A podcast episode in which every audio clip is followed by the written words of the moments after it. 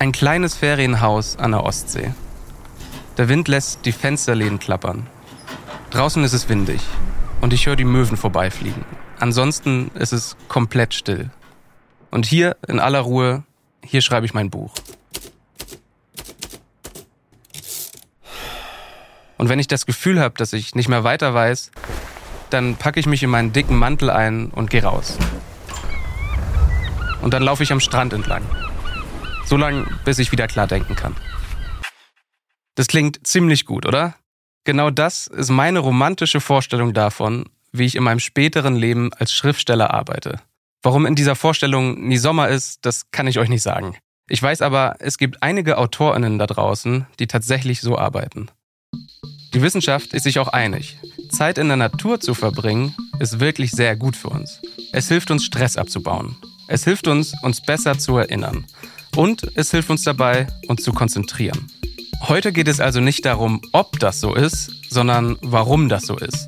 Und darum, wie wir die positiven Effekte von der Natur auch dann bekommen, wenn wir ein Buch schreiben wollen, aber eben kein Geld für ein kleines Ferienhaus an der Ostsee haben.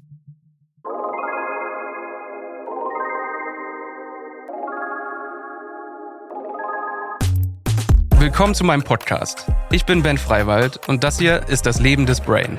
Ich erzähle euch jede Woche etwas über unser Gehirn und darüber, wie es funktioniert. Das hier ist Episode 6. Warum unser Gehirn in der Natur besser funktioniert.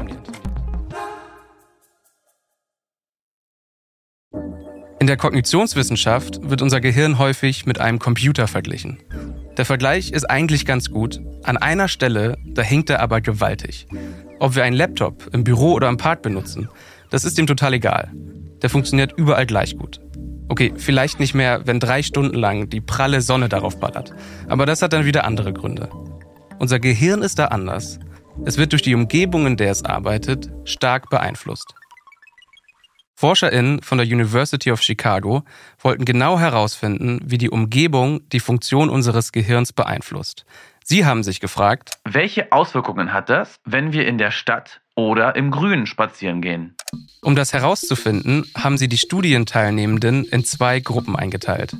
Und die eine Gruppe, die durfte erstmal eine knappe Stunde durch den botanischen Garten laufen.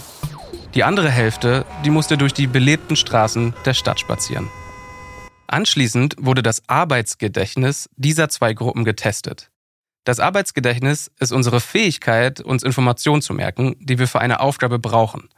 Die Gruppen mussten Fehler in einer Korrekturarbeit erkennen und einen kognitiven Test machen. Die Gruppe, die durch den botanischen Garten gelaufen ist, hatte eine 20% höhere Punktzahl. Die Teilnehmenden haben mehr Fehler entdeckt und beim Test schnellere und auch genauere Antworten gegeben als die der anderen Gruppe. Das zeigt, wenn wir spazieren gehen, ist es nicht nur die Bewegung, die sich auf unser Denken auswirken kann. Wichtig ist auch, wo wir spazieren gehen. Und wo wir spazieren gehen, das beeinflusst obendrein auch unser Wohlbefinden. Es gibt noch eine andere spannende Studie, von der ich euch erzählen will. Die Studie hat ein gewisser Gregory Bradman durchgeführt. Bradman ist Assistenzprofessor an der University of Washington. Erst hat er alle Teilnehmenden einem Gehirnscan unterzogen. Er wollte ihr ruminatives Denken messen.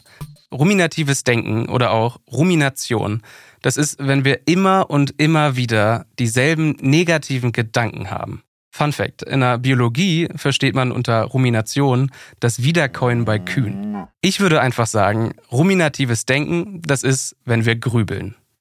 Dieser Bradman, der hat also fleißig Gehirne gescannt und dann sollten die Teilnehmer in der Studie 90 Minuten im Freien spazieren. Und genauso wie bei der Studie eben wurden die Leute in Gruppen aufgeteilt und an verschiedenen Orten spazieren geschickt. Ihr könnt euch denken, die einen, die durften in ein ruhiges, grünes Naturgebiet. Und die anderen waren irgendwo an einer stark befahrenen Straße unterwegs. Danach haben sich die beiden Gruppen wieder im Labor von Bradman getroffen.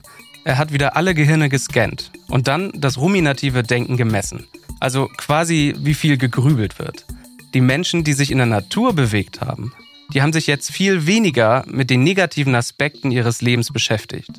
Der Bereich des Gehirns, der fürs Grübeln da ist, der war weniger aktiv als vor dem Spaziergang. Bei den Menschen aus der anderen Gruppe hat sich dagegen kaum etwas verändert. Bleibt die große Frage, warum ist das so? Also warum funktioniert unser Gehirn besser in der Natur? Bei der Recherche, da bin ich auf ein Zitat aus dem Buch The Extended Mind gestoßen. Ich verlinke euch dieses Buch mal in den Show Notes, ich lieb's nämlich. Die Autorin Annie Murphy Paul schreibt, Im Laufe von Hunderttausenden von Jahren, in denen wir uns im Freien aufhielten, wurde der menschliche Organismus genau auf die Merkmale seiner grünen Umgebung abgestimmt. Unsere Sinne und unser Verstand sind auch heute noch in der Lage, die Besonderheiten der natürlichen Umgebung leicht und effizient zu verarbeiten. Keine derartige evolutionäre Anpassung hat uns auf die erst vor kurzem entstandene Welt vorbereitet, in der wir heute fast unsere gesamte Zeit verbringen. Die gebaute Umwelt mit ihren scharfen Linien, unnachgiebigen Strukturen und unerbitterlichen Bewegungen. Wir haben uns in den letzten hunderttausenden Jahren also an eine Umgebung angepasst, die eigentlich nur aus Natur besteht. Und wir hatten noch gar keine Zeit, uns an ein Leben in der Stadt anzupassen. Damit kommt unser Gehirn einfach nicht so gut klar. Murphy schreibt weiter, dass unsere geistigen Ressourcen einfach begrenzt sind. Und das ist auch total okay, jedenfalls solange wir nur altbekannte Reize aus der Natur verarbeiten müssen. Heute sind unsere Sinne mit all den Eindrücken und Geräuschen des modernen Alltags aber überfordert. Unsere geistigen Ressourcen sind viel schneller erschöpft. Wir sind erschöpft, müde und ablenkungsanfällig. Einfach aufgrund der Stunden, die wir in einer Umgebung verbringen, für die wir biologisch schlecht ausgerüstet sind. Also diese zwei Studien haben uns gezeigt, dass sich in der Natur sein sehr positiv auf unser Denken auswirken kann. Deshalb mein Tipp, lasst uns mehr Zeit draußen verbringen. Okay, Band, aber folgendes Gedankenexperiment. Wie ist es mit Menschen, die einfach nicht so können? Angenommen, ich liege im Krankenhaus.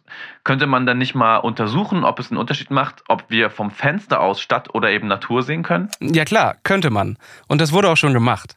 In einer Studie, die in einem Krankenhaus in Philadelphia durchgeführt wurde. Es gab wieder zwei Gruppen. Und zwar Patientinnen, die Bäume vor ihrem Fenster hatten und Patientinnen, die auf eine Backsteinmauer geschaut haben.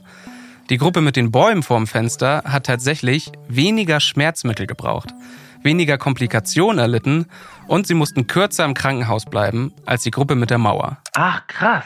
Bei der Baumgruppe haben auch die Pflegekräfte einen Unterschied bei der Stimmung der Patientinnen gemerkt. Wenn es eine Sache gibt, die wir aus der heutigen Folge mitnehmen können, dann ist es diese hier. Wenn wir mal wieder den Kopf frei kriegen wollen, dann sollten wir in die Natur gehen. Ob nun vor der Arbeit, in der Mittagspause, zum Feierabend oder am Wochenende. Jede Stunde, die wir im Grün verbringen, die zählt. Das kann der Park in der Nähe des Büros sein oder auch der Stadtwald oder einfach querfeldein. Unser Gehirn freut sich über jede einzelne Auszeit vom Stadtstress. Und wir uns, wenn wir weniger negative Gedanken haben und nicht so viel grübeln. Das war Das Leben des Brain, der Podcast basierend auf meinem gleichnamigen Newsletter. Wir hören uns nächste Woche wieder. Dann geht es um die Frage, wie unsere Beziehungen laut der Hirnforschung halten können. Und Leute, wenn euch dieser Podcast gefällt, dann unbedingt auf Folgen klicken. Dann verpasst ihr auch keine weitere Episode. Der Podcast ist eine Zusammenarbeit von mir, Ben Freiwald und ACB Stories.